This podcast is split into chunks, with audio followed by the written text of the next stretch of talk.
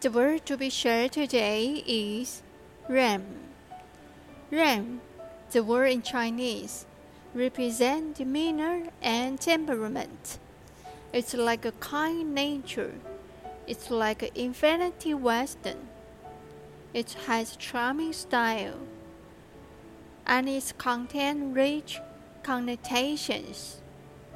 We combine realistic and abstract expression techniques and hidden the thoughtful girl in the elegant orchid bush.